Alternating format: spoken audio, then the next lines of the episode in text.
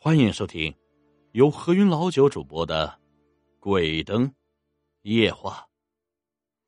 白毛怪，这叔叔啊，以前是跑运输的。有这么一年秋天，叔叔拉了一车钢材运往甘肃。这车子到了甘肃境内时，这天已经黑了。这当时周围的环境是大西北的黄土高原。和叔叔同行的还有他的朋友老五。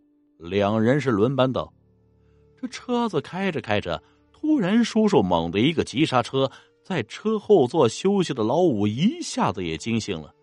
他问叔叔怎么回事，叔叔指着前面说：“你看那是什么？”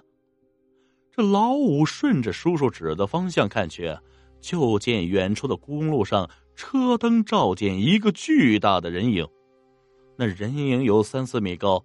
这衣衫褴褛，浑身白毛，两只眼睛跟窑洞似的，两排尖牙往外翻呲着。老五和叔叔吓得是赶紧发动车子，掉头往回开。也不知道开了多久，天快亮了。叔叔和老五发现这怪物没有追过来，才敢将车停下。又过了一会儿，公路上车多了，他们这才敢继续转回身前行。后来啊，叔叔每次讲起这件事的时候，西北那边怪事特别多。以前呢，听《封神演义》里有个叫做乌文化的巨人，觉得那是小说里虚构的。可自从那次见到怪物，这估计这不是小说杜撰啊。鳖精这件事儿啊。发生在民国年间，我们村啊处在黄河道边上，啊，水运发达。那时候呢，还有曹帮看管的漕运。这曹帮的把头外号叫做大能耐，以前在三省交界的徐州学过摔跤，十几个壮汉都弄不过他。他本人呢，却不像其他帮派黑势力头目一样，什么欺男霸女、吃拿卡要。刘大能耐却是个古道热肠，为人仗义。有一年夏天呢，这天下着连绵暴雨，这黄河水波浪翻滚，眼看着就要决堤了。人们呀，纷纷到黄河大王庙去焚香祷告，祈求雨停。可是到了庙门口，就发现一个大胖子堵在那儿，不让人进去。那胖子说了：“黄河泛滥，自有天定啊。”岂能是你们凡人能化解的？人们哪管他说什么呀？纷纷想把他给吓走。可几个人还没碰到那胖子的身体，就被胖子两膀一较力给甩出去老远。大家都纷纷吃惊，这胖子会把式有功夫。就在这时，人群中走出一个大汉，此人身高七尺，浓眉朗目。正是掌管漕运的漕帮把头刘大能耐。只见这刘大能耐上前围着胖子转了几圈，然后一矮身伸手上前攻上了胖子的下三路。这胖子也不含糊，啊，使出一招千斤坠，想把刘大能耐给压下去。谁知刘大能耐顺着他下蹲的力量，迅速抱紧胖子两腿，上身肩膀一顶。将胖子给掀翻在地，然后起身踏在他的身上。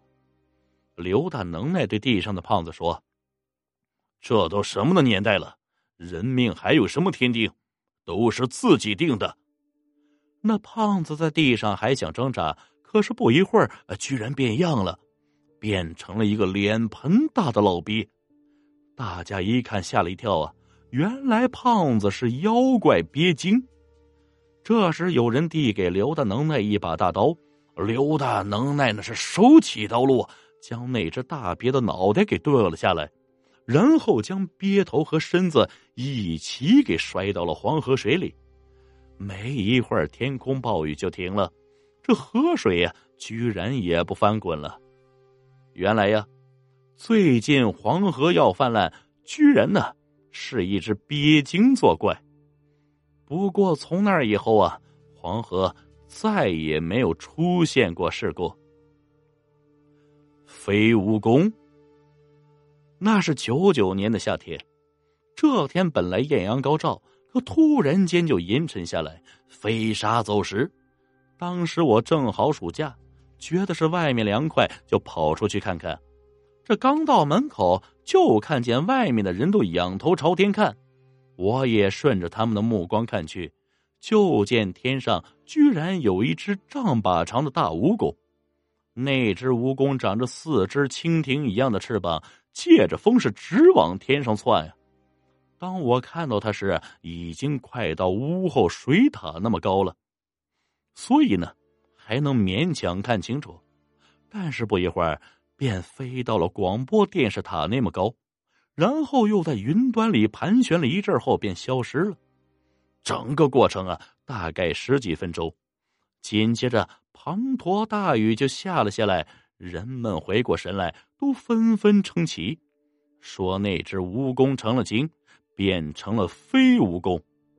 这飞蜈蚣能呼风唤雨，最近天热，这场大雨，估计啊，就是他下的。